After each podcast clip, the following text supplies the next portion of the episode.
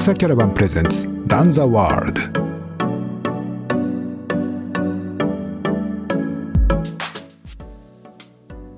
独裁キャラバンプレゼンツランザワールドポッドキャスト番組ランザワールドへようこそ。独裁キャラバンを運営している岩佐光一です。このポッドキャスト番組ではゲストをお迎えしてトレイルランニングを中心に様々なトピックについてお話を聞いてまいります。今日はですね、えー、ナミネムこと渡辺隆弘さんと宇崎智也さん、このお二人と一緒に、えー、20回目となるこのドックスキャラバンのポッドキャストのエピソードをお届けしてまいります。どうぞよろしくお願いいたします。えー、お二方、よろしくお願いします。よろしくお願いえー、久々のこのドックスファミリーとの、えー、雑談会ということで 若干リラックス、私もリラックスさせていただいて。ね、はい。えっ、ー、と、2回目があるっていうことは、あの、前回はクレームは少なかったと思って大丈夫そうですか？ええー、クレームなんかないですよ。もうあのー、むしろ、この再生回数もかなり高かったですから、あのー、好評、好評を得ていました。ヒヤヒヤしてましたはい。いえいえいえ、とんでもない。あのー、けど、まあ、いろんな方と、まあ、あのいろ、こういろいろなパターンというかね、いろんな方とお話聞かないといけないと思って、こうともすれば毎週でもお話、この3人でのトークにしてしまえば楽ちんかなのかなとか思ったりもするんですけど、いろいろあの、超バラバリエーションをこう広げないといけないかなとか、いろいろあの、悩みはありましてですね。えーまあ、前回お話した時は4月の中頃だったんですけどね。はい。うん、まあ、それ以来、このコロナ新型コロナウイルスの緊急事態宣言は解除されて、まあ、世の中ちょっとリラックスしてきた。トレイルランニングも世界も、まあ、レースが世界、日本ともに秋ぐらいからまたちょっと再開できるのかなとかいうような感じも出てきてる。まあ、一方でまたいろんなバーチャルイベントとかですね、まあ、いろんなこともいろいろ取り組まれているということであります。さてさて、そんな感じなんですけれども、お二方は、どんな、最近も、ちょっと最近また、もう夏って感じで、かなり蒸し暑くなってきましたけれども、お元気でお過ごしでしょうか？ナミネムさんはどうですか？近況。そうですね。僕は在宅勤務が結局6月いっぱいまで伸びて、まあ、7月から一応オフィスに行くっていうことになってるんですが、まあ、前回とはあまり変わらず在宅をずっと続けてるっていう感じですね。で、まあ、あと相変わらず山にはまだ行ってないです。うん、えっと、ちょっと自分的には在宅が続いてるっていうのがあって、あんまりちょっと電車に乗りたくないなっていう気持ちもあるので、まだそこはちょっと個人的にはちょっと実況してる感じで、家の近くを走ってるって感じですね。生活パターンはそんなに変わってないって感じ？変わってないですね。と6月初旬に、まあ、さっきちょっと話題に出たバーチャル100マイルレースをちょっと走ってっていう感じで、まあ、それもほとんど家の近所なので、はい、まあ、あんまり変わらずですね。友也さんはどうですか？生活自体はほとんどあれから変わっておらず、まあ、仕事はあの通常通り、まあ、前回から引き続き出勤しているので、まあ、そういう意味での変化もないですし基本ランニングは、まあ、通勤ランだけっていうのは相変わらずなんですけど週末からあの週末のトレーニングをちょっと再開して、はい、まあ、近所ではあるんですけど3時間ぐらい、まあ、ちょっとゆっくり近所走ってっていうのは2ヶ月3ヶ月近くぶりにやりましたね。なるほど。まあ、じゃあ、まだまだ。行ってないんで、はい。ええ。と様子見ながらでもいいかなというところはあるんですけど、まだです。まだまだ緊張感はそれぞれあるということなのかと思いますけれども。ナミネムさんのそのバーチャル100マイル、これ、あの前おっしゃっていた、あのーはい、あれですよね、えー、あのウエスタン施設にのスポンサーされているあの会社、あれ、レースの会社そうですね。なんて、なんていうイベントでしたっけ？えっ、ー、と、100マイルストゥアーバン。まあ、あの、ウエスタン施設のゴールが、はい。はい。アーバン。はい。はい、ハイスクール。はい。はい。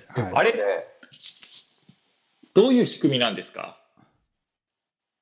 あれはですね、一応期間が1ヶ月で、あの、100マイルを走ろうぜっていうイベントで、はい。まあ、要は歩いてもいいし、ランしてもいいし、1ヶ月の間で100マイル、まあ、正確に100.2マイル走りましょうよっていうイベントで、まあ、全世界的に募集されてると。であと、まあ、当然ドネーションとかもあったりして、で、あの、カテゴリーとしては30.3マイルと62マイルと100.2マイルっていうのがあって、それぞれ、えっと、メダルだったり、まあ、100マイルはバックルですね。ウッド、木のバックルを完走したらあげるよと。あとは、その、グッズですね。グッズも変えて、まあ、それがドネーションに回されたりっていうことですね。あの、グッズ結構日本からも参加してますよね。そうそうそう、あのーまあ、ジロー、石塚二郎がカリフォルニア在住の、彼はいが。結構ツイッターでアはいメリカの情報を発信してて、その中であの、こういうのがあるよっていうのが紹介されて、うんまあ、ツイッター界隈でバッと一時的に盛り上がって、まあ、僕もジローのコメント見て、ああ、じゃあ、エントリーしようかなと思って、はい、しました。こう、まあ、コロナの時期でこういうイベントって、もしかしたら来年とかないかもしれないっていうのもあって、まあ、僕もバックル好きなので、ちょっといいなと思って、はい、エントリーしました。もう、ナミネさんは、一日で、というか、もう一回で100マイル走ってしまったとか、そういうことなんですか？いやいや、あのー やっぱ免疫とかいろいろあるし、さすがに一回はちょっと嫌だなと思って、分割で分割払いで。はい。分割で1週間でやろうと思って、なるほど。だから、えっと、まあ、正確には6日ですね。6なるほ日でやりましたね。で、だいたい1日25キロずつ平日は走って、で、週末にちょっと1日だけ40キロ走ってとか、そういうのでやって、まあちょっと 憧れのウエスタンステイツを走ってる体で、いろいろ自分の中で盛り上げて、なるほど。あの、ラッキーチャッキーの会は、はい。鶴見川を渡るみたいあ、渡ったんです。水に入ってってこと？あ、水に入ってあ、。入って。あ、すごい。周りからなんだあいつみたいな感じになりながら、川を渡り、はい。で、あの、最後ゴールは、ええ。高校に忍び込みたかったんですけど、プレーサーハイスクールがねいいあと、こうあの小津家にある日産の、えっと、フィールド、あれトラックがあるので、はい、はい。あそこに行ってゴールと。なるほど。はい、そういう感じでしたね。とても楽しかったですよ。で、写真見てましたけど、はい。急に鶴見川の写真とかが 僕のフィードに上がってきて、この人何やってるんだと思ったんですけど、いそういうことだったんですね。はい。ねアメリカンリバーならぬ鶴見リバーを渡りまし鶴見、あの、ラッラッキーチャッキーのあのリバークロッシングって、あの、いや、私も、あの、自分が行ったもんで偉そうに言ってますけど、あの、結構高さが、水の高さ結構あったりするんですけど、た。はいはい。さすがに鶴見リバーはそこまではない。膝下ですね。膝下でよかったですね。はい。そうです。はい。あの、流されそうになるくらい勢いありますけどね。まあ、安全でよかったです。なるほど。はい。えそうすると、無事、もう、フィニッシャーと、いち早くなられ、なって、そのうちにバックルを送ってくるってことですか？うん。来月とか、まあ、いつになるかわかんないですけど、まあ、気長にあって、はい。まあ、思い出作りでよかったなっていううん感じですね。うん。それってなんか途中、そういうチャレンジ、てないんですけど、ね、こう、コミュニケーションとかもあるんですか？他の参加者の人たちとかと。こいや、ないですね。あの、リザルトをアップしていくんですけど、終わうはい。終わったというか、その走ったら、今日はこう何キロ走ったみたいな。そういうリザルトを見れたりっていうのがありますね。まあ、直接はないですけど、まあ、ツイッターで同じ友達がやってたりすると、ほあ、何キロまで行ったんだみたいな、そういう会話をちょっとしますけど。はい。ビブとかも、こう、ナンバーカードとかも、印刷して自分でつけるとか、そういうのもあるんですか？あります、あります。あの、リブも、こう、イメージが渡されて、はい。それで印刷できるんですけど、僕も最後だけ印刷して、はい。ゴールは、はい、ちゃんとつけてゴールしまし そうなんだよ。結構ね、うん、日本でもあったらいいなってちょっと思いました。うん。うん、UTMF とかもしかしたら、そういうのがあったら面白いのになっていうふうに思いましたね。えー面白かったのはこのビブがみんなデジタルのあのデータで持ってますよね。名前とナンバーワード入りで。はい。うん。であの Facebook 見てても参加者がそれ上げててなんかそういう一体感は今までのそのバーチャルイベントとはちょっと違うなっていうのとうん。ですね。ね。まあ、こう、バーチャルイベント、この間、あの、先日もちょっと、今度の、あの少し原他のところで書く原稿で調べたこともあってですね、なんかいろいろ、まあやっぱりいろいろ、いろんなイベント、バーチャルイベントが、もう今や開催されていて、えーそういう、まあ、リーダーボードみたいなものを並べて、まあ、もうすでにこういうタイムでフィニッシュした人がいるとか、それこそまあ中には、あの、1回で100マイル走ってしまうような人とか いたりとか、まあいろんなところあるみたいですけど、まあ、こう、どうなんでしょうね。こう無料、あの、まあ無料でなくて、まあ結構そういうの、まあチャリティーだったりいろいろですけど、まあ有料でも、やっぱりそういうバーチャルイベント参加しようっていう方結構多い、アメリカとかでも多いというのが、ね、これがまあ、なんていう、まあ、通に考えたら、まあ、わざ、一人で走るんだったら、家の近くで走るんだったら、まあ別にそんな自分で目標を持って走ればいいじゃないかっていう気もするけれども、やっぱなんかそこで、それでもまあ、こう、エントリーフィーを払っても、そのイベント、こう、バーチャルイベントに参加しようっていうのは、やっぱなんかこのつながりを求めているというか、なんかそういう何かを求めているっていうことがあるんだろうなっていうふうに思ったんですよね。まあ、どうなんでしょう。まあ、他のいろんなスポーツでもそういうことをやってるのかもしれないけれども、まあ、トレイルランニングというか、ウルトラランニング、アメリカでいうウルトラランニングというか、コミュニティっていうのはやっぱりちょっと少しそういう点が、うん、まあなんかコミュニティオリエエンテッドというか、うん。あるのかなと。こう、インスタとかに上げてると、うんハッシュタグつけてあげてると、全然知らない外国の人から、いいぞいいぞみたいな感じで結構来るんですね、うんコメントが。うんもうラッキーちゃん来たのかみたいな。まあ、そういうの鶴見リバーを見たらもう、あ、これラッキーチャッおーいいぞいいぞ、みたいな。はいはい。そういうのはいいなっていう思いましたね。うんあと自分的にはやっぱりそのバックルがやっぱり好きなので、はいバックルがあるのはやっぱり魅力ですよね。あと安いんですよね、エントリーが。はい。なので、今回も、要は T シャツとか、ああいうのも、えっ、と、もらえて、うん。何ドルだっけ？まあ、50とか60ドルくらいですね、確か。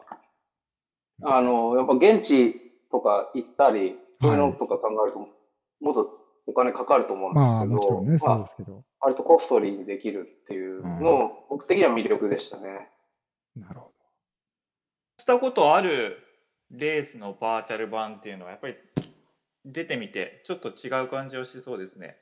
うん。ムさんはあれ前何年前でしたっけ？ジローさんのペーサーですよね。あ、そうのう。2018のウエスタンステイツで、ジローのペーサーをして、まあ実際ラッキーチャッキーからゴールまでペーサーしたんですけど、なるほど。まあじゃあ渡渡った、はい渡った経験ありなんですね。じゃあ本物を。あります。そのあそうまあ、ジローのポッドキャスト、オフトレイルトークでもこの話題出てましたけど、はい。まあ僕絶対渡りたかったので、ジロー的には川の向こうで待ってりゃいいのにって話だったんですけど、いや、俺は渡るんだって言って、渡りましたね。深かったです、やっぱり。は岩佐さんは、はいあれ何年前ですか？えっとね僕は2012年と13年ですね。そう、12年と13年ですね。それで、はい。で、あれ渡るじゃないですか。で、まあ、あのまあ、こういろんなビデオ、それまでに見てた、あの、アンブレイカブルとか、あと他のビデオとかでは、もうあの、当然のように、もうガシガシ渡って、それで濡れたままもう走るっていうのが、そうそういうことしか考えてなかったので、もうそうしてたんですけど、あの、まあ、そその時ペーサーしてくれた人とかですね、あと周りの人とかは、あの、なんだ着替えないのかって言っててですね、あの、あのまた、終わった先にエイドステーションがあって、あの、そこで一応、あの、ドロップバックとかもあるのかな。だから着替えができるんですよね。あの、だから普通は、あの、ちゃんと乾乾いた シューズとかに履き替えていく みたいですね。あのー そうそう。構みんなね、履き替えてましたよ。はい。まあ。アベレージレベルのあのランナーは、あの、当然のように着替えて、あの、ドライな、こう、着替えてから、あの、快適に走り続けるっていうのが普通で、あの、まあ、こう、そういうトップ選手みたいな真似するのは、こう、あの、ああと、ま、豆とかできますからね。そうですね。そうですよ あんまやめといた方がいいかみたいですね。アンブレイカブルしか見てない人はそうやっちゃうと。はい。うんまあ、そういう話。シンクロさせるんですね。うんやっぱり何事もこう、自分がこうだと思ったものにとらわれがちっていう、こう、あの、め、えーと思いましたけどね。えーうん。まあ他にもなんかこういうバーチャルイベントっていっぱいあって、例えばあの、今アメリカだと、こう、1000キロのバーチャルレースとか、テネシー州を横断する、横断に相当する1000キロのバーチャルレースとか、やってるんですよね。あの、うんラザルスレイク、あの、ゲイリー・カントレルっていう、あの、でのバークレイマラソンですね。テネシー州である。謎の100、あの、トモさんとか出てましたよね。この、バークレーマラソンズを主催している、こう、ラザルス・レイクことラ、ズのゲイリー・カントレル、ラズですはいね。えー彼が、まあ、あの、主催している、えー100キロのバーチャルレース、1000 1000キロ、1000キロのバーチャルレース。これ5月1日から8月31日までの間が期間が設定されていて、うんまあ、歩いてもいいし、走ってもいい。だまあ3ヶ月ありますから、まあ、1000キロもね、あの、1日にすると8キロぐらいとかなんで、まあ、あの、どんな一般人でも、一般人というか、まあ、あの、普通に、あのどんな人でもやる気さえあれば完走できるっていうことで、まあ、そういう挑戦に設計されてるんですけど、なんか2万人近くこれは世界中から参加してるんですよ2ね。万人ですか？2万人ってすごいなと思いましたけど。はい。確かに知り合い、日本の知り合いも何名かなんかやってますね。ええでも2万人ってすごいですね。で、日々こう、リーダーボードというか、今誰が何キロとか、そういうのがアップデートされてますけどね。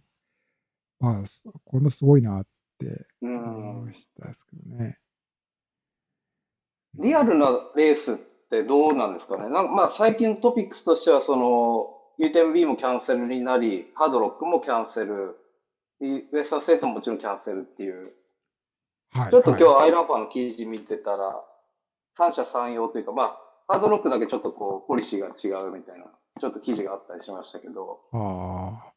ハードロックは、まあ去年も中止だったし、なんか、そう二回ですねだから2回連続中止になって、なんか、抽選やり直しですよね。優先やり直しをね、だから1回参加、そうそうそう1回じゃないな。えー、もう、ネバー、だから、あのー彼らで言うと、あのー何回も参加している人は、まあ、譲ってくださいみたいな。もう一回抽選やり直します。そうそう、ベテランズはちょっと。あベテランズはですね。うんでネバー、まだ2、3回しか参加したことない人、あとまだ参加したことない人とかは、まあ、持ち越しでそうなんですよいけるっね。ていう。だからまあ、僕らエントリーする方としてはもしかしたらみたいなパターンはありますよね。そうですね。まあ、すあのーちょっとあまあ、普通の抽選に比べると 狭きもんだとは思いますけれども狭いです、けど。一応チャンス。スがね、そこで開かれてるということで。そうですはね。まあ、なかなか、今年はまあ夏は、この、まあ、しあの、各国とも、あの、コロナの、に関する外出の制限とかスポーツの制限は、まあ、緩和されつつありますけれども、まあ、ちょっとレースということに関して言えば、夏今年の夏はね、あの、いずれも中止という状況続いてます。そうですね。まあちょっと海、今の状況で海外行って走るっていうのはちょっと想像できないですね。まあ出国して向こうに着いたとしても隔離されたりしたらレース終わってるみたいなことも あると思いますしそうでね。すね。まあ、まだ多分、ヨーロッパ、アメリカ、アメリカはとかカナダはもうね、あの、行くことは一応できる。まあ、あの、カランティーンの期間があるかもしれないけど、ヨーロッパとかだとまだ行けなかったりとか、そうです日本からでね。もあるんですよね。うん。まああの、9月に僕もカナダ予定してましたけど、えまだエアとかは実はそのままにしてて、えうんまあ、で、大会側からもまだアナウンス来てないんですよ。はい。ちょっと待ってくれっていう話で。で、7月1日に最終回答するからみたいな感じなんですけど、まあ、ほぼ諦めていうて、んまあ、ちょっと最終アナウンス待って、どうしようかなっていうところですね。なん、なんていう大会でしたっけ？えっと、ウィスル、ウィスラーのアルパインメドウっていう、ああのウィスラーアルパインメドウ。ははいはい。い。すごいいい大会みたいですよ。累積1万くらいあるんですけど、結構ハードうんですね。うんまあ、日本、あの、いはい。はいはい。あ、なんかありますか？はい。あ、いや、どうぞ。あ、はい、すいません。なんか、大会の再開ということで言うと、まあ、早くも、なんか日本とかだと、まあ、先、先週、先、先、先週末になるのかな？こう、あの、兵庫県の方とかで、まあ、規模、比較的小規模の大会とかだと、こうやってたりとかし、開催会したとか、とかしてますよね。まあ、マラソン大会とかの方が規模が大きい、普通のロードのマラソン大会とかは規模がやっぱりあの結構大きくなるので、あのうんどこもまだ開催というところはないようですけど、むしろこうトレイルとかウルトラとかのイベントの方が、まあ、規模が小さかったりとか、まあ、ウェーブスタートみたいなものも馴染みやすいというか、まあ、あのそういうものでも、まああのまあ、レース志向じゃないっていうか、まあ、そういう人が多いっていうこともあるんですかね。まあ、こともあって、前向きなような気がしますけれども。あ、コーミがはい。開催みたいなニュースが来ましたね。OSJ トレイルランニングシリーズそはう、そうそう。コウミ、あと、アダタラですか？アダタラが一番スケジュールとしては早いのかな？えーアそうですねダタラ、そして延期された御御嶽嶽。はい。で、コウミというところが今のところ開催。、やるなら二郎さんが切り込むと思ってましたけど、やっぱりそうですね切り込んできましたね。はい。まあ、あのーお話聞きましたけれども、まあ、まあもちろんいろいろなあの自治体側の理解とかも必要だけれども、まあ、特に公民町側の方は地元の方々もかなりこう前前向きというか、あーだったりとか、まあ、御嶽とかね、あの大滝村とかも、うん。あのーできるなら応援したいというようなことでお話し進んでるはいいいことというですよね聞きますよね。はい。まあ、あただ開催要項ってご覧になりました、岩佐さん。コーミとかの。あ、まだ細かいところ、なんか発表、まだ、滝川さんが書いてたことくらいしかまだ知らないんですけど。あ、でも僕もそれくらいしかわかんないですけど、はい。あの、要は、ペットボトルの水だけは手渡しで、あとは個人で頑張れみたいなスタイルだったと思います。あの、救急搬送は有料とか書いてましたよね。鉄板を押すみたいな。欠板を押すとか。あの、まあ、要は、大こう途中でリタイアしても、あの、車で迎えに行って、密な環状況が発生しないようにする必要があると。まあそういうことの表れで、まあ、欠板を押すっていうこと自体は、まあなんかちょっと実際に押すかどうかってなんか微妙な気がしますけど、まあまあまあそういう、いや自分でセルフチェックをして、ダメそうだったらもうそうですよ余裕を持ってそこでやめてくださいっていう、そうそういうことだと思うんですけどね。はい。はい。ピーナッツバターヌードル、あの、ポッドキャスト、はいはい、はい。その話題も触れてたんですけどな、るほど。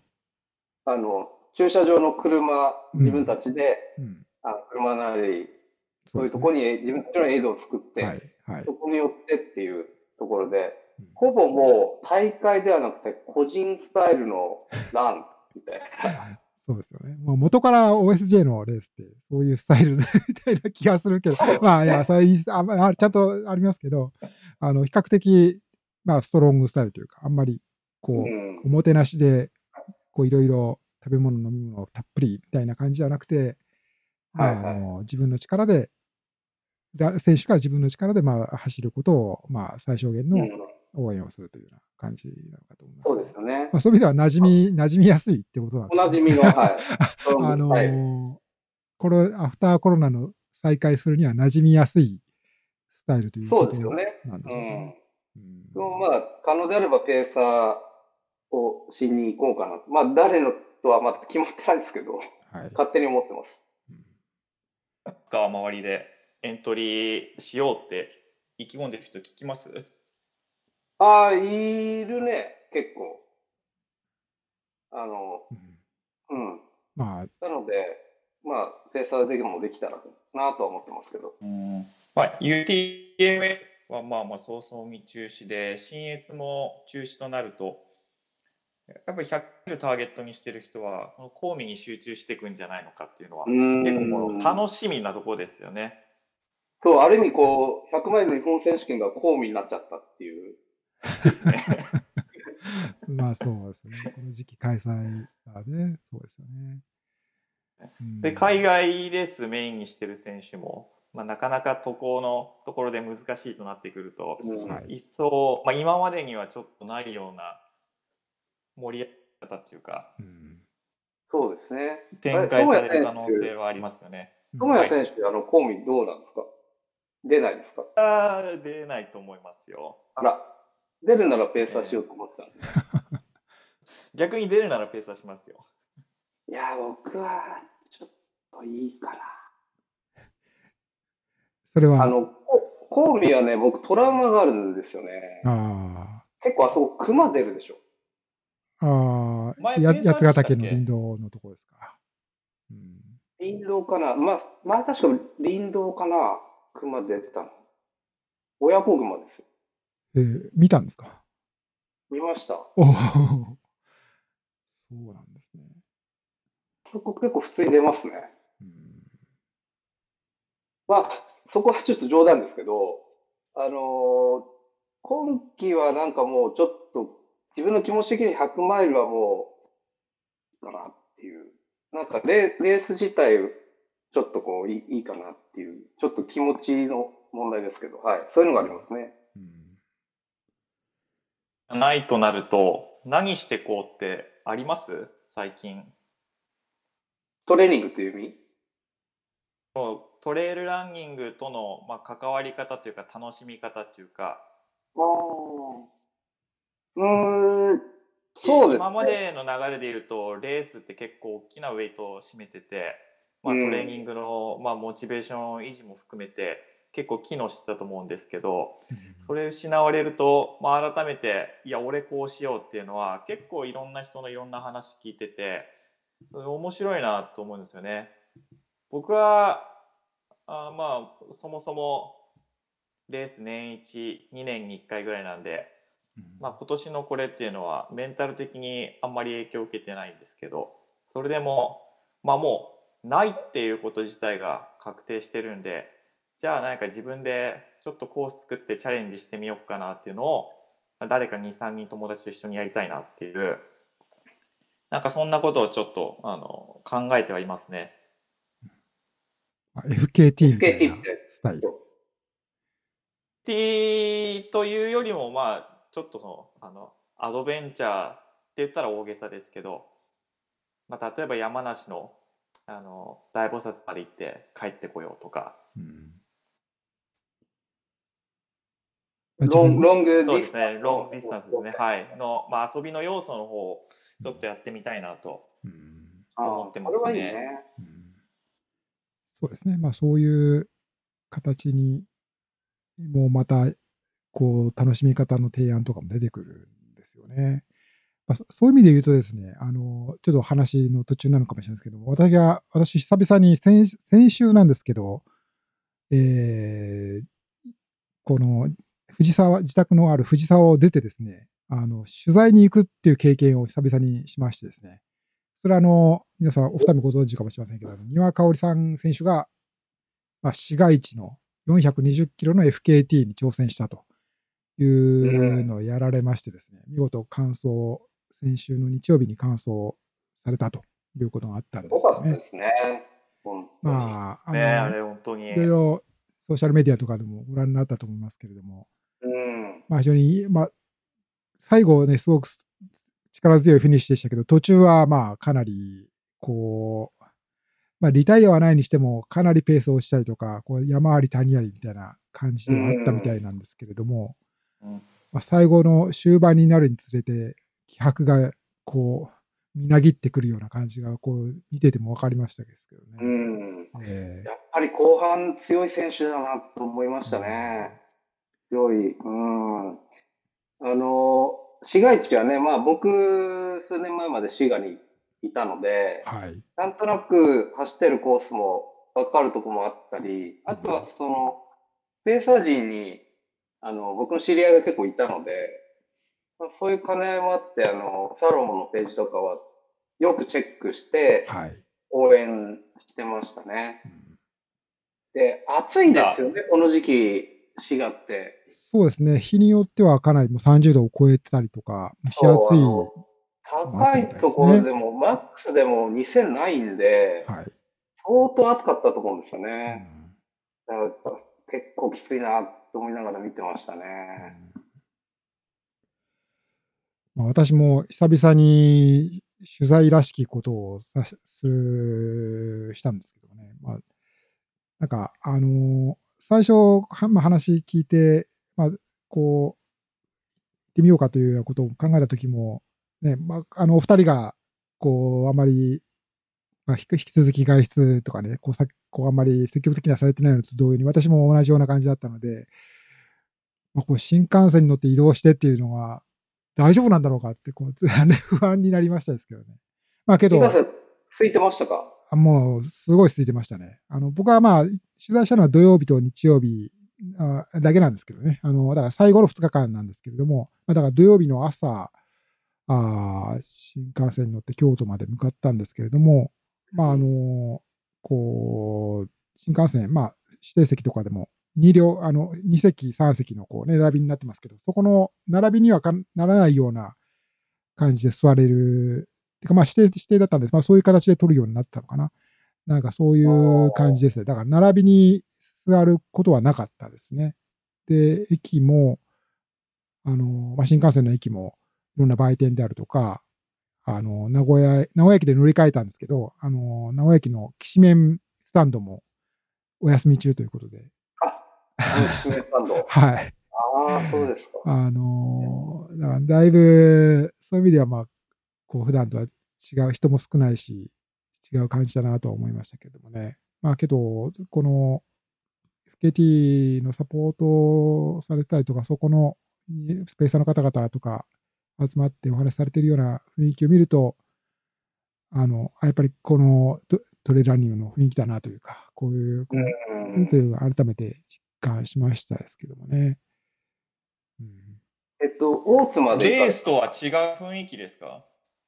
うん、まあ、そうです。宮さん自身はかなり記録とかも意識してたんで、まあそういう意味では、まあ、あの、決してこう、何時間も寝ていこうとか、そういう感じではないですよ。だからかなり緊張感はある、こう、進行ではありましたよね。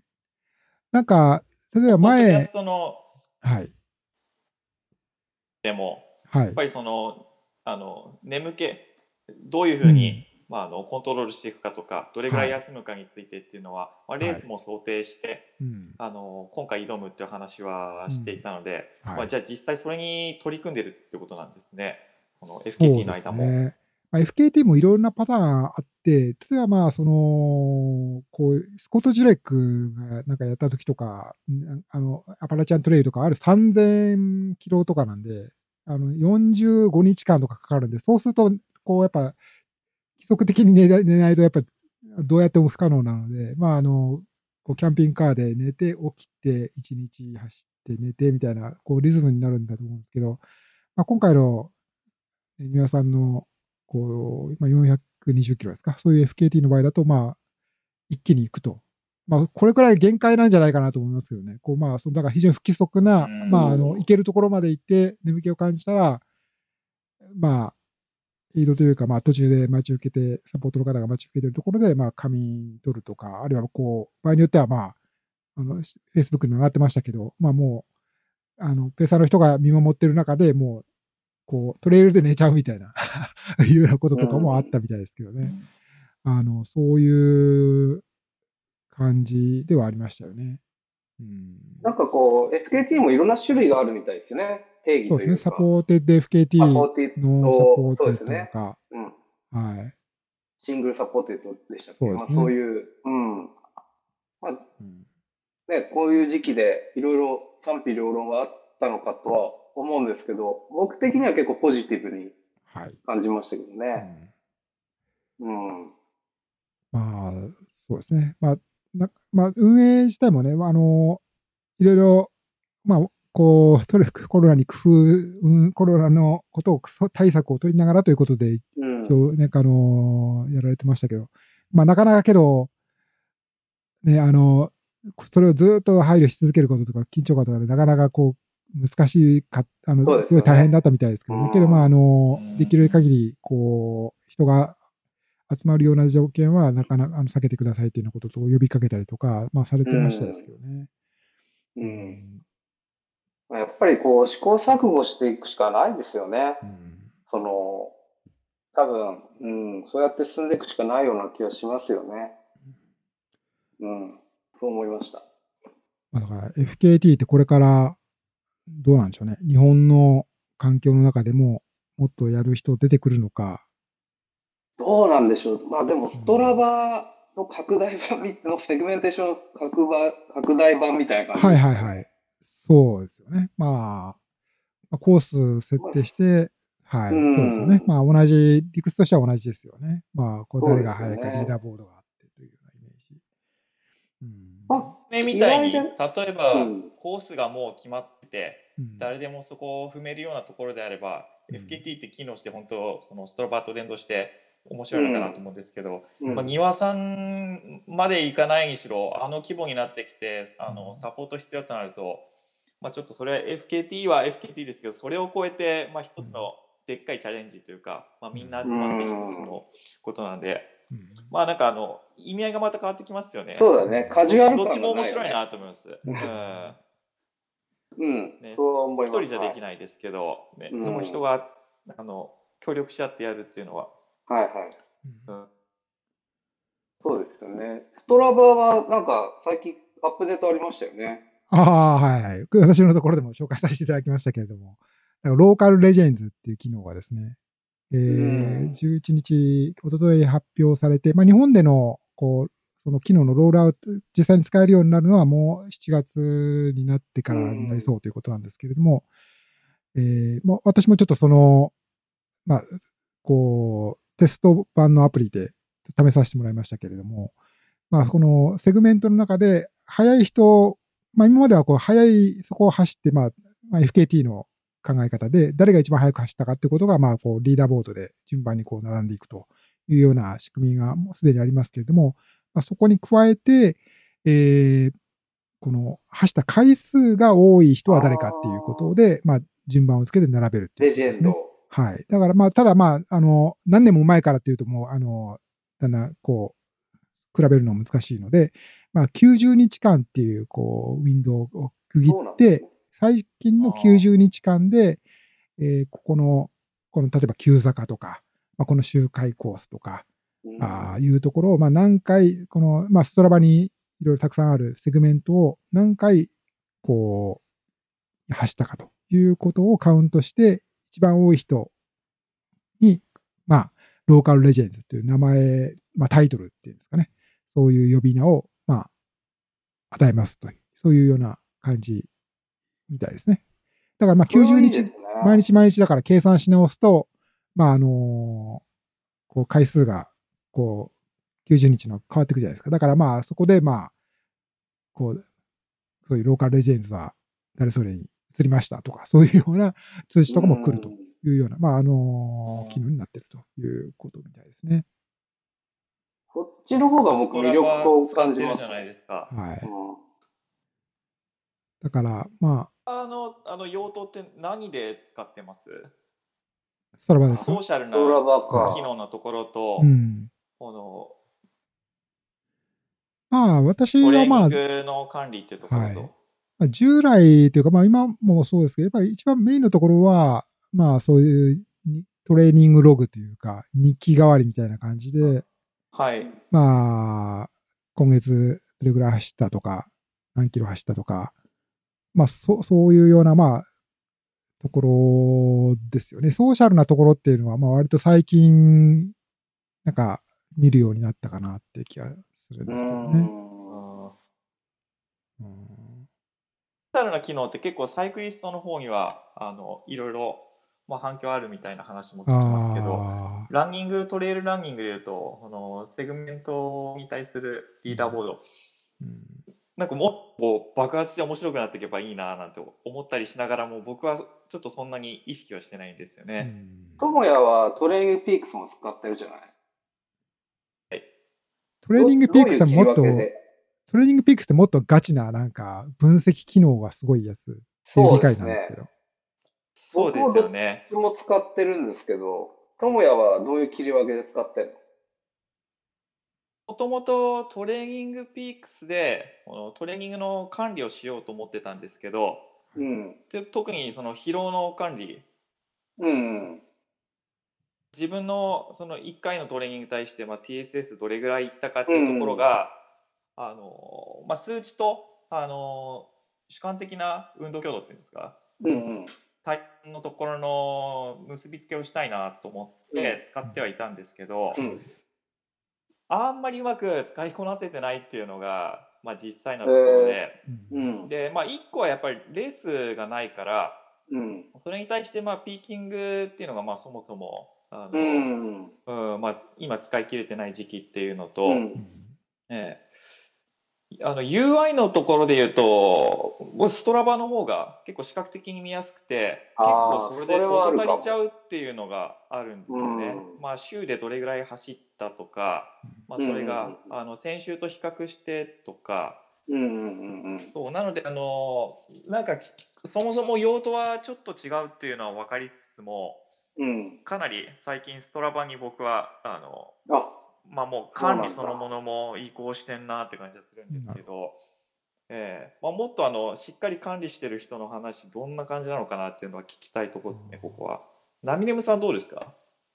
僕はね、トレーニングピークスがメインなんですよね。ああ、そうなんだ。はい。で、それ僕は、はまあ、やっぱピーキングのためと疲労計測ですよね。うんで、コロナの時は面白い使い方をしてて、うん。免疫管理に使いたかったので、うん。要は、ある、要は自分のエリア、要は TSS とかその、ここら辺のエリアを超えないように管理するのにすごい役に立ったんですよ。要は、うん。頑張りすぎもせず、かといって落落とさないラインっていうのはここだろうっていうふうに決めて、それを維持するのにこの3ヶ月ずっとやってたんですよね。うん。で、今は、それが制限を解除を自分の中でしてて、インターバルとかかなりやってるので、うんちょっとずつ山がこう上がってきて、あで、疲労も溜まってきてるから今日は休もうとか、まあ、いつも通り戻ったっていう。まあ、全然すごい使ってます。PSS っていうのはどういう概念なんですか？えっと、まあ、トレーニング負荷ですよね。うんあの、簡単に言うと。うんあの、時間、かけた時間だったり、その、うん使った、あの、パワー、うん値だったりで、総合的に計算されて出てくるあもので。そうするとこ、う距離とかタイムとか心拍とか、そういうデータから、まあ、このトレーニングピークス側が計算出して、今のあなたの疲労度具合はこれぐらいですよとかっていうことが指数みたいな感じで、こういう TSS を獲得して、はい。パフォーマンスはこんだけ上がって、でも疲労はこんだけになりましたよ。うん。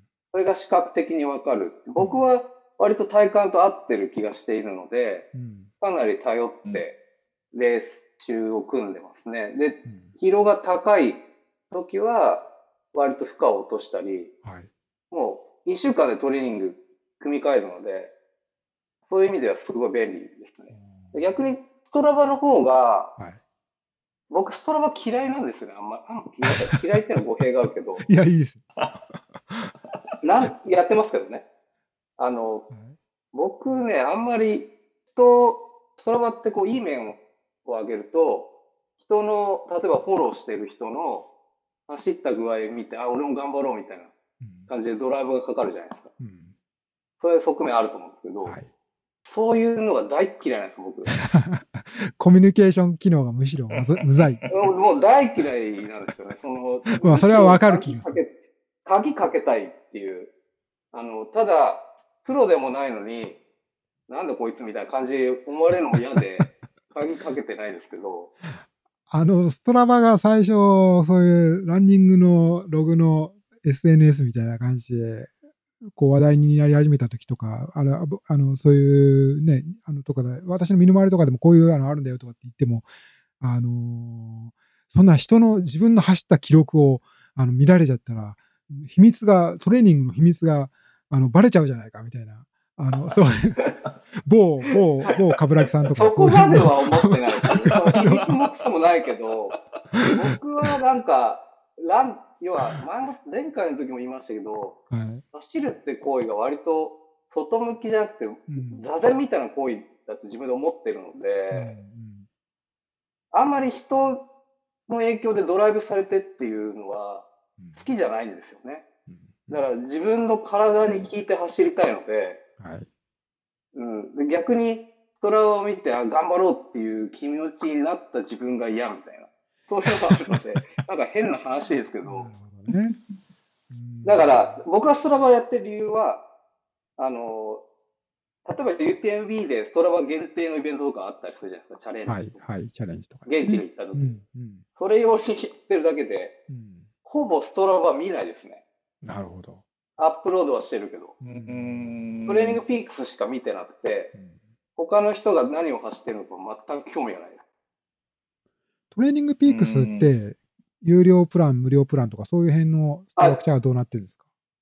有料じゃないと、はい。そういった疲労の管理とかそういうのはできないですね。うんじゃあ、基本的には、まあ、あの、サブスク、サブスクプランで前で使うことが前提になってるっていうはいことはい。ですよね。うんそうなんですね。で、コロナ禍でやっぱ気づいたんですけど、僕、やっぱ全然周りに興味ないんだなと思いました。そんなことはないと思いますけど。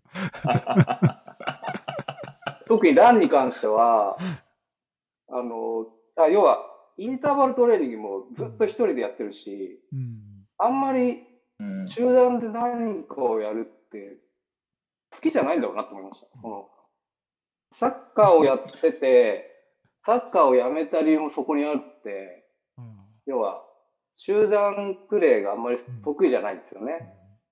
それではランニングを始めたのに、まあそうかなっていう、改めて再認識しました。あの、確か、トトラバレーニングピーク、のあ、どうぞ。マイ君どうぞ、どうぞ、どうぞ。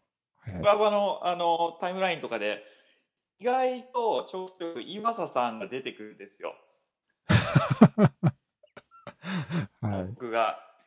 走ってますねに。そう1回に30キロぐらい走ってるんですよ。あまあ、岩佐さんたまにね。たまに会うともう全然走ってないですよっていうのにこんな走ってんのかこの人と思って僕ね、あのー恐れしてるな走走ってない、走。ってなかったんですけど、あのーえー例年のパターンだと、冬の間はなんか、あのー暇で、暇というか時間いっぱいあって、こう、こう走ってて、で、もう4月とか、こう、いろんな大会とかも増えてくると、あの、そういうこともあって走らなくなってきてっていうパターンなんですけど、今年はもういっぱい走る時間あって、あれなんかね、あのーなんか頑張っちゃって、だから週、はい。しまあ、僕あんまり意識してないつもりなんですけど、まあ、週100キロぐらいを意識して、あの、まあ、そういうタイム、あの、タイムオンフットっていうか、まあ、ロあのマイレージを意識するようにして、して、してるっていうか、なんか、なんかそうなっちゃってるんですけど、まあ、それで、それでなんか、あの、別に偉そうに言うことじゃないんですけど、なんか体重とかも、なんかだから、去年とかと比べるとすごい、確かに。ちなんか絞れてきちゃって そう、なんかね、はあの、履けなかったズボンとかが履けるようになっちゃったりとか、これはなんかいいんだか、もう一度、暇だからこんなことやってるか、なんかいいんだか悪いんだかみたいな感じなんですけど。またぜひウエスタンステーツ走ってほしいんですよね。3度目。いやー、そこまではちょっと遠いですけどね。あと、あの、ストラバのことで言うと、別にあの、ストラバの型を持つように言われてるわけじゃないんですけど、一つあの、僕的にというか、あの、我が家的に好評なのは、あの、えーと、あれですね、あの、ライブトラックとかの機能が、なんですよね。あの、あ、ライブトラックってガーミンの用語だったかなちょっと確認しない。ライブセッションだったかなあの、要は、走り始めると、あの、指定した相手、例えば家族とかにですね、今走り始めましたっていう通知が行くんですよね。あ、ちょっと登山届とはちょっと違う。あまあそうですね。で、はその、そこに、その、うんその、まあ、メールだったり、あの、メッセージだったりするんですけど、まあ、その、そこにこう、あの、URL のリンクがついてて、で、それをクリックすると、あの、まあ、今 GPS、まあ、まあ、携帯電話につながってる、その、あの、その GPS ウォッチの、こう、現在地が、こう、リアルタイムで表示されると。それはいいですね。はい。だから、ちょっとずつ動いてれば、なんか走ってるなとかうん、なんか普段と違うとこ行って遊んでるなとか、まあまあ、あの、立ち止ま、立ち止まってるなとか。で、まあ、それで帰ってくる、来て、で、時計を止め、あの、ログを止めると終わりましたっていう、そういう形になって。で、まあ、それが、まあ、設定いろいろあるんですけど、まあ、あの、すぐそこで見られなくなったりとか、あるいはまあ24時間だけその後から見返すことができるとか、まあいろいろ設定あるんですけど、まあそれ、そういう機能があるんですね。で、まあガーミンの、えーあの、ガーミンコネクトにもあったりするんですけど、まあストラバにもあって。で、まああの、連動させることができるんですよね。ガーミンのを押すとストラバの、その、まあ通知が、ノティフィあの、行くと。まあ走り始めました。だからまあその、うんえーまあ誰か走ってる間に、まあなんか万一のことあっても、まあそれで伝えることが、まあ、うんそれはすぐに事故が伝えられないかもしれないけど、あの帰ってこないとかっていう時に、まあ、どこにいるんだろうとか、まあそういうようなこととかが伝えられると。でこれが痛く、あの、我が妻、瞳に好評でしてですね。時々、あの、時々、あの、その、なんか、Bluetooth とかの関係で、こう、押しても、こう、ピッてこう、うまく連動しないこともあるんですよね。そういうのがあったりすると、もうすごく叱られますのでね。通知がなかった なぜ通知が送られてこないんだって。かわいいですね。あの、もう一緒に走ったらいいんじゃないですか本人は心配してるっていうことらしいんですけども、あの、はいでもそれはうちの奥さんにもいいかもしれないです。その、えっと、大体2時間くらい走るよって言って行ったりするんですけど、はい結構遅かったりすると、途中でね、寄り道っていうか、まあ、ちょっと調子出てきちゃったりとかして、うん。ね、そういう時とかもありますよね。まあ、わざわざ電話で伝えなくても、まあう、ん。こう、大丈夫みたいな。まあ、まああの、何して遊んでるかみたいなこととかを捉えられたくないみたいなこともあるかと思いますけれども。やっぱ最近暑くなってきて、そういう体調のね、やっぱ変化が心配だったりもするじゃないですか。はい。で、なんかコロナ禍で走る人がすごい増えたっていう印象もあって、例えばこの前あの、年配の方が道の真ん中でうずくまってて、は結構やばかったんでちょっと助けてあげたっていうのがあってい。、ああ、そう。まあ、そういう機能が広がるといいかもしれないですね。うん、うん。そう。まあ、そういう人ガーミンつけないかもしれないです。ね、あのーそう、まあ、ガーミン、そうですね。だから、あと、まあ、もちろん、あの、スマート、iPhone とか、まあ、Android もかな。そういうのでも、まあ、使えるあ機能あ、なんですすけどね。ね。あの、そういうので、あのログを取っていればね。あと、まあ、Apple Watch とか、そういうものでもできるみたいなんです。あ、そうだ。ここで、今回の新コーナー、コーヒー、コーヒートークコーナー、あ、昨今、ちょっと話題の コーヒートークコーナー、そんなコーナー時間がやってまいりました。プロが、プロがいますもんね。はい。えー、こうコーヒーのプロフェッショナルである友也さんに、ちょっとコーヒーにかそうんまつわる、そうですよね。この、友也も聞いてると思う本けど。職が、えーコーヒー屋さん。まあ、コーヒーえどこの、のコーヒー屋さんですか？まああの関東、まあ、都内にあるあ、そう、某言いづらい。コーヒー屋さん、まあ、ぐらいにしておきますかね。なんかあの、最近、ポッドキャストを聞いて走ってると、結構コーヒーの話題出てきてて、はい。あのい、やですね。レプリカント FM とか、はい。そういうとこも話してましたけど、あの、美味しいアイスコーヒー飲みたいんですけど、どうすればいいですか？コーヒーの作り方ですね。その前に、タイムリーな話。題あのコーヒー屋さん的に言うと、もう今完全にオフシーズンに入った感じなんですよ。夏はやっぱオフシーズンですか？いうことか？もうつまり、つまり基本的にホットコーヒーっていうものがうん通常にあって、うん、もう暑くなってきて、それはもうやっぱり飲まなくなってくるじゃないですか。そうですね。あ、えっ、と、ホットコーヒーがコーヒーで、アイスコーヒーはちょっと違うんですか、やっぱり。もうまあ、アイスコーヒーはアイスコーヒーでもちろんあるけれども、やっぱりホットでどう美味しいコーヒーを作るかっていうのを前提に、まあ、豆も選ぶし、焙煎もするしっていうところが、えやっぱ前提にはあるんですね。まあ、少なくとも僕のこの会話がうんあうーんうんまあ、基本的には、アイスコーヒーもある。ね、日本、日本、アイスコーヒーっていうのは割とに日本独自の文化みたいな感じそうなんですか？ですよね。まあまあまあ、今はいろいろな日本の方国もあがやっぱりるでしょうけど。そうですねうん。そうですね。ええけどそういう中で、コールドブリューといって。そういう中でけど、やっぱ最近はそういう冷たくして飲むコーヒーっていう飲み方も、うん。この友也さん的には提案していこうとか、あるいはそんなものは邪道だからやめてほしいっていう、ど、どんな感じなんですか、そこは。この冷この時期のコーヒーあるべきいやもうここはフリースタイルです姿は。よ。フリースタイル。フリースタイルあのじゃあ、冷たくしても OK。好きな、はい、はい、冷たくしても OK ですよ、もちろん。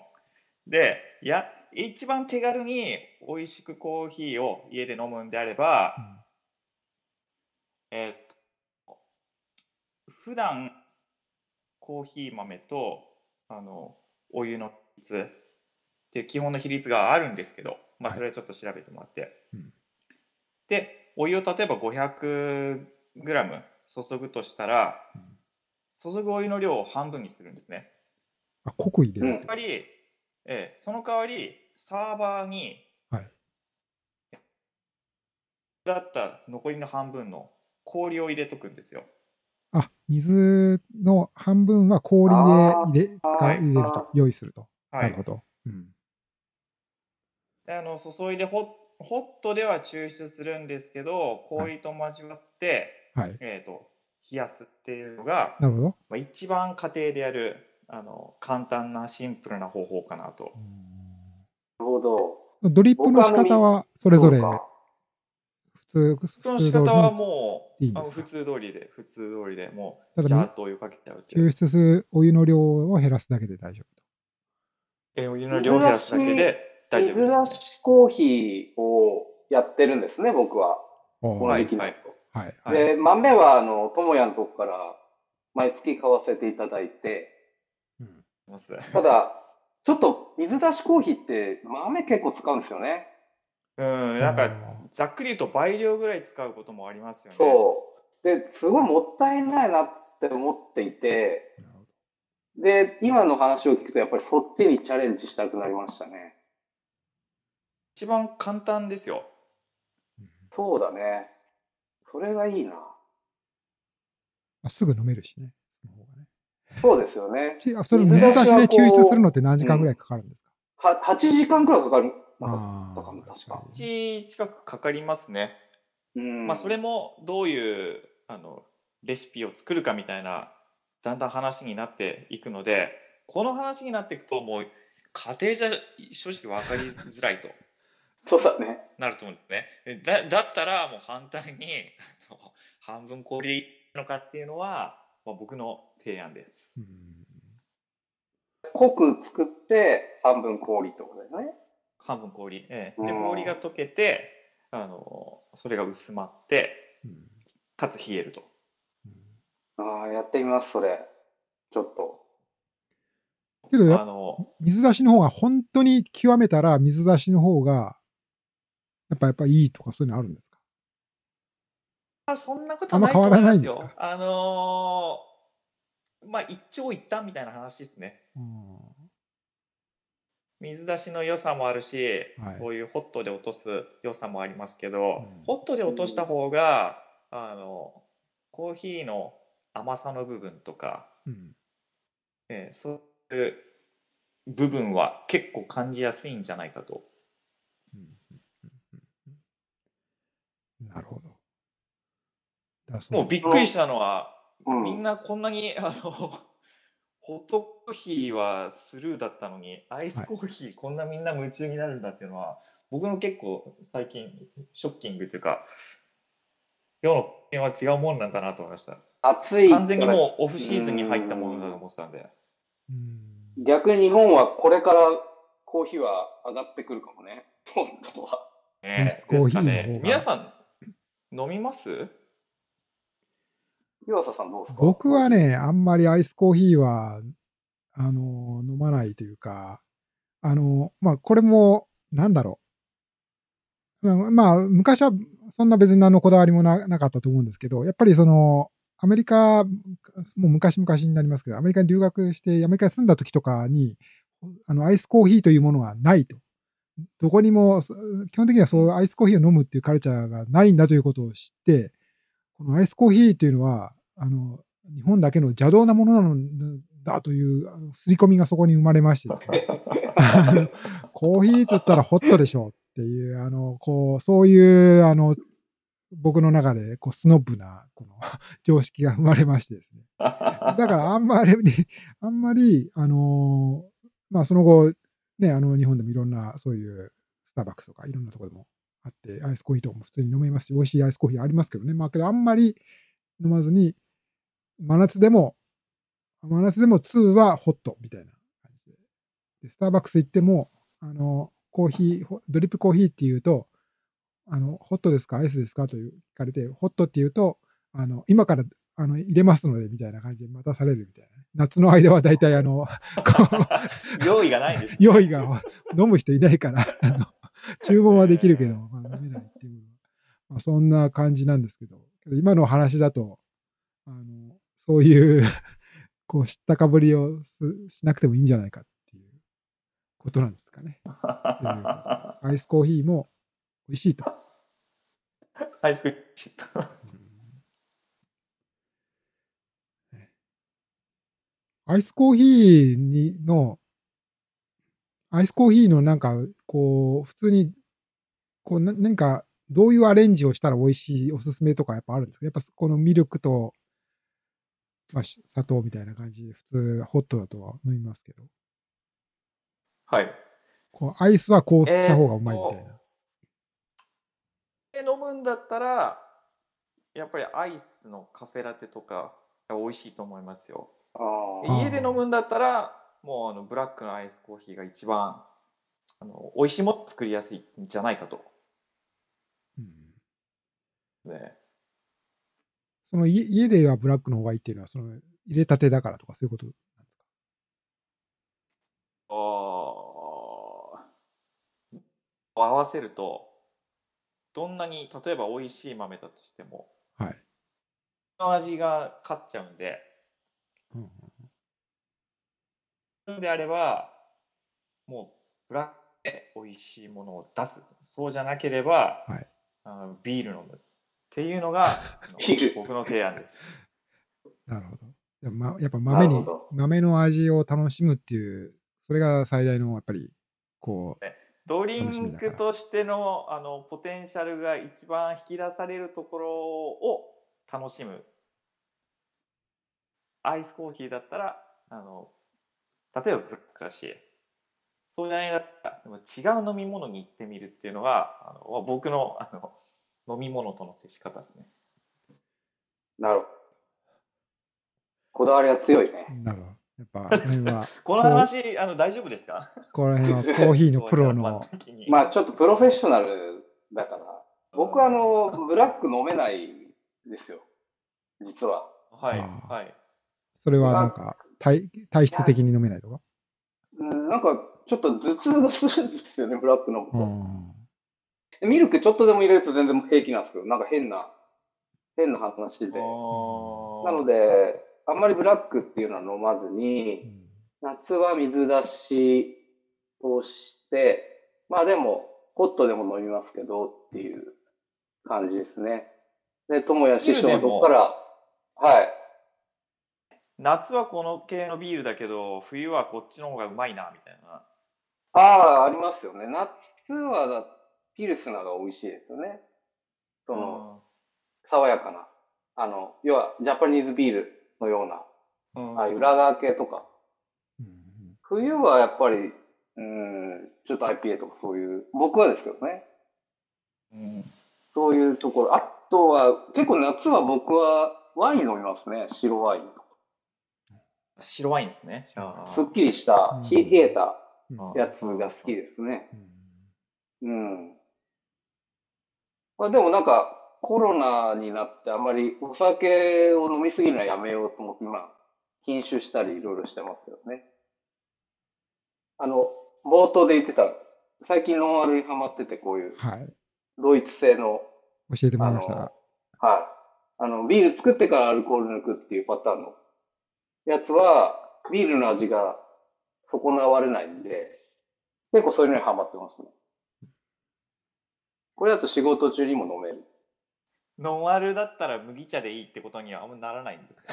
僕ビールあんま飲まないんでああ、いや炭酸、やっぱ炭酸がいいんですかね。でも味も好きなんですよね、僕、ビールの。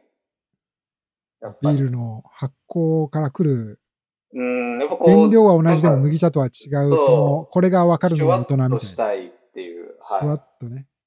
うんですね。うんそういうアルコール作ってからアルコールを抜くっていう技術がね、ある、ある、僕は知らなかったんで、初めてさっき。い。そうそう。ある、ある。日本だと、あの、酒税法かなんか、なんかそういうのに引っかかって、できないけど。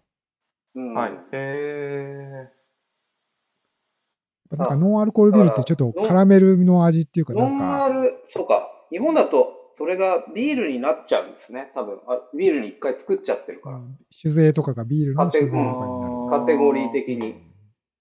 だドイツだとそういうのがないから、うんまあこれ輸入してるんでしょうけど、うんそういう話だったと思う。確か。だから IPA とかも確かアルコール抜きのやつとかアメリカあったような気がしますね。まあ本当にそれ、アルコールなしでうまいのかっていうところの議論もあるんですけど、けど、僕は、例えば前日インターバルスをやるとかだと、ビールとかアルコールは摂取したくないので、うん。こういうのでお茶を濁すっていうのはよくありますね。うん。